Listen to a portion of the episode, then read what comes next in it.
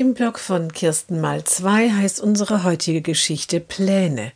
Es läuft nicht gut für das Mädchen an der allgemeinen Schule.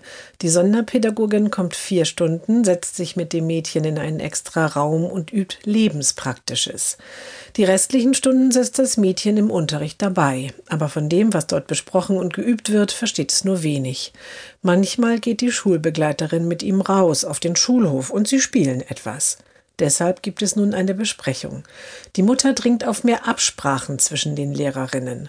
Wieso sollten wir uns absprechen? fragt die Grundschullehrerin. Ich kenne den Bildungsplan der Sonderschule doch gar nicht und kann ihn deshalb auch nicht umsetzen. Ich habe das nicht gelernt. Die Sonderpädagogin nickt. Und ich kenne den Grundschullehrplan nicht. Als ich hierher abgeordnet worden bin, hat mir meine Rektorin extra mit auf den Weg gegeben, es gelte nur der Sonderschullehrplan für ihre Tochter. Ich sehe da auch keinen Bedarf für gemeinsame Absprachen. Die Mutter ist sprachlos.